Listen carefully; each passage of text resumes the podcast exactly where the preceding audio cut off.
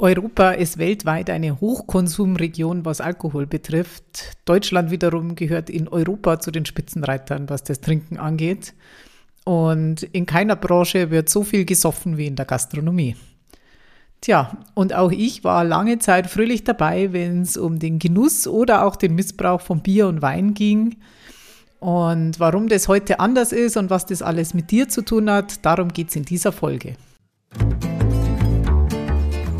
Hallo und herzlich willkommen bei Gastrogrün, nachhaltiger Erfolg für Restaurants und Cafés. Hier geht es darum, wie du deine Idee von einer grünen Gastro verwirklichen kannst und zu einer echten Erfolgsgeschichte machst. Und mit nachhaltig meine ich nicht nur ökologisch wertvoll, sondern auch zwischenmenschlich, wirtschaftlich und natürlich in Bezug auf deine persönlichen Ressourcen nachhaltig. Mein Name ist Sonja Obermeier und ich wünsche dir jetzt viel Spaß mit dieser Folge.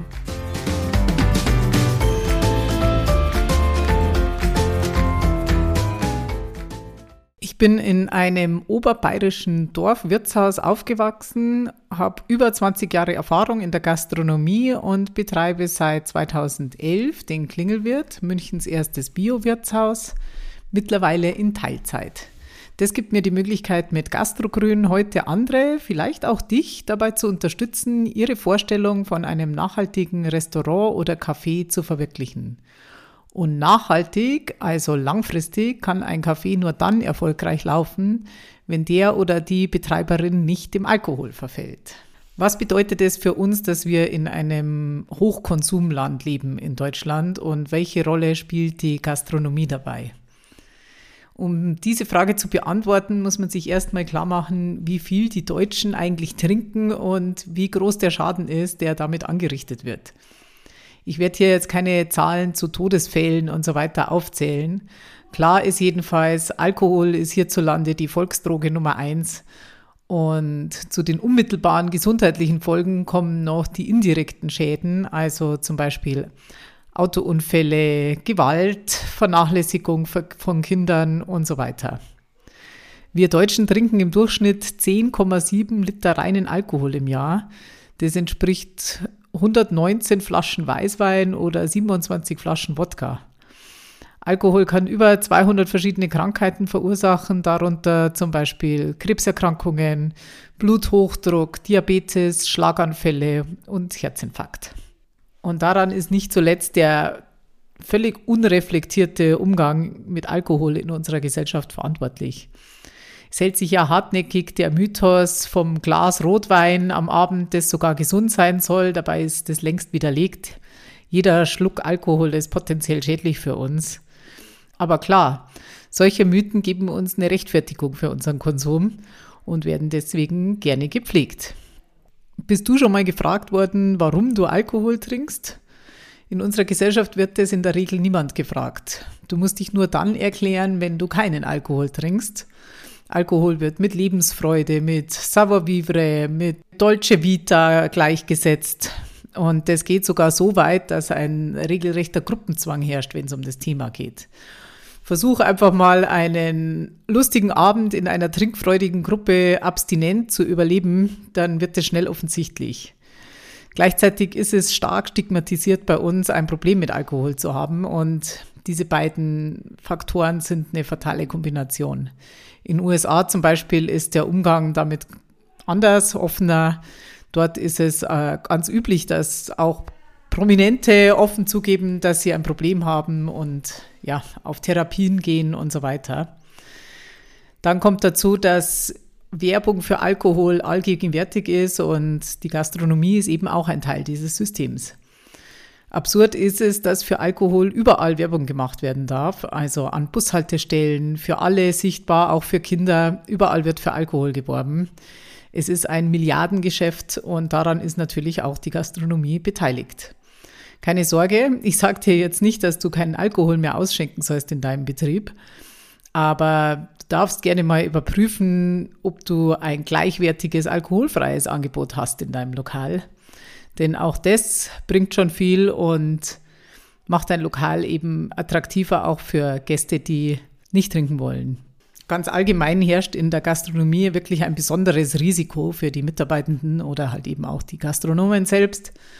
Es ist der Stress, es sind die Arbeitszeiten, die ständige Verfügbarkeit von Alkohol und eben auch das soziale Umfeld.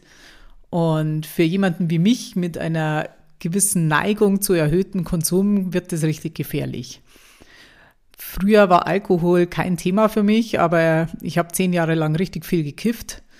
Und als ich das endlich überwunden hatte, gab es dann schon eine gewisse Verlagerung zum Alkohol und die hat noch weit in meine Selbstständigkeit hineingereicht. Ein Glas Rotwein beim Italiener, davor natürlich noch ein Aperitif, danach noch ein Digestiv. Das, was ganz allgemein als Lebensart bezeichnet wird, das habe ich gerne mitgemacht. Aber es waren eben nicht die einzigen Gelegenheiten. Wenn ich in der Arbeit Stress hatte, wenn ich Barschichten gemacht habe, was ziemlich oft vorkam, habe ich da gern mir mal ein kleines Anti-Stress-Bier zwischendurch genehmigt. Oder wenn ich nervös war, weil eine große Veranstaltung bevorstand, es war alles vorbereitet, wir haben auf die Gäste gewartet, da standen die vorbereiteten Aperitifs, habe ich auch da gerne mal zugelangt. Und wenn Freunde oder Bekannte als Gäste da waren, habe ich mich auch zu denen gelegentlich gern noch dazu gesetzt und es ist eben einfach fast immer Alkohol geflossen. Es gibt wenig Zahlen darüber, wie viel in der Branche wirklich getrunken wird. Und vieles läuft ja auch inoffiziell, es wird nicht gern darüber geredet. Aber es gehört halt dazu. Und wenn du schon länger in der Branche bist, weißt du es ohnehin, Hand aufs Herz, wie viele Köche, Chefinnen, Kellner und so weiter kennst du, die immer wieder zu viel oder auch eben in der Arbeit regelmäßig trinken. Und dann kommt noch die Art und Weise dazu, wie wir über Alkoholkonsum reden. Also auch zum Beispiel der Konsum von Gästen, wie darüber gesprochen und gedacht wird. Da frage ich mich manchmal, wollen wir wirklich so sein? Klar, wenn Gäste kräftig trinken, sorgt es natürlich nicht zuletzt für unseren Verdienst. Und welche Servicekraft findet es schon toll, wenn sich Gäste den halben Abend mit einer Apfelschorle begnügen. Da wird dann gern hinter den Kulissen werden die Augen verdreht. Es wird gelästert über die Spaßbremsen, die nur ein alkoholfreies Radler bestellen und so weiter. Und offen gestanden, ja, ich habe da früher auch fleißig mitgemacht. Heute sehe ich das vollkommen anders. Und zwar nicht ohne Grund. Dazu komme ich gleich noch. Reden wir noch drüber, was du tun kannst, wenn du merkst, dass Mitarbeitende zu viel trinken. Auch hier gilt es wieder, sich zuerst mal an die eigene Nase zu fassen. Und bevor ich also zu den Mitarbeitenden komm, komme, möchte ich erst noch mal kurz meine eigene Geschichte weiterführen. Ich hatte immer wieder Phasen, in denen ich schon geahnt habe, dass mein Konsum in eine problematische Richtung geht. Ich nenne mal ein paar Beispiele. Es gab eben Anlässe bei Barbesuchen im Urlaub oder auf Familienfeiern, wo ich ehrlicherweise nur darauf gewartet habe, bis, bis es endlich Alkohol gibt. Vorher konnte ich es eigentlich gar nicht so richtig genießen und hin und wieder war ich auch mal stark verkatert, obwohl ich arbeiten musste oder einen wichtigen Termin hatte. Und das waren die Momente, in denen ich mich gefragt habe, ob ich es hinkriegen kann, langfristig den Konsum so zu kontrollieren, dass diese Ausreißer halt nicht mehr passieren oder ob es vielleicht nicht besser wäre, ganz aufzuhören. Also ich habe schon öfter mit dem Gedanken gespielt und konnte mir das aber beim besten Willen nicht vorstellen, wie ich auf mein Glas Rotwein beim Italiener verzichten soll oder auf mein Campari im Urlaub und so weiter. Also habe ich das getan, was die meisten tun. Ich habe den Konsum reduziert. Das hat auch immer gut funktioniert eine Weile. Aber es erfordert eben enorm viel Willenskraft. Long story short, ich habe irgendwann festgestellt, dass es für mich viel einfacher ist, gar nichts zu trinken, als ständig zu kontrollieren, dass es nicht immer wieder mal zu viel wird. Und ich trinke jetzt seit über eineinhalb Jahren überhaupt keinen Alkohol mehr. Und siehe da, es ist tatsächlich so, mir geht so gut wie noch nie zuvor, seit ich nichts mehr trinke. Das muss natürlich nicht für jede oder jeden die richtige Lösung sein. Es gibt genug Menschen, die wunderbar damit klarkommen und auch keinen risikoreichen Konsum entwickeln. Aber es gibt eben auch sehr viele, die da ähnlich sind wie ich es war oder vielleicht sogar noch gefährdeter. Was die Mitarbeitenden betrifft, ist, stellt sich natürlich die Frage, was bringen Regeln für Alkohol während der Arbeitszeit und funktionieren sie überhaupt?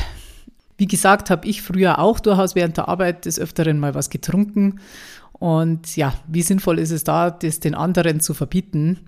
Das wäre wenig sinnvoll und auch für die Beziehung zum Team nur kontraproduktiv gewesen. Wir hatten zwar immer so die Grundregel, ein Getränk gegen Ende der Schicht ist okay. Das wurde bestimmt nicht immer eingehalten, aber im Großen und Ganzen hat es eigentlich schon gepasst.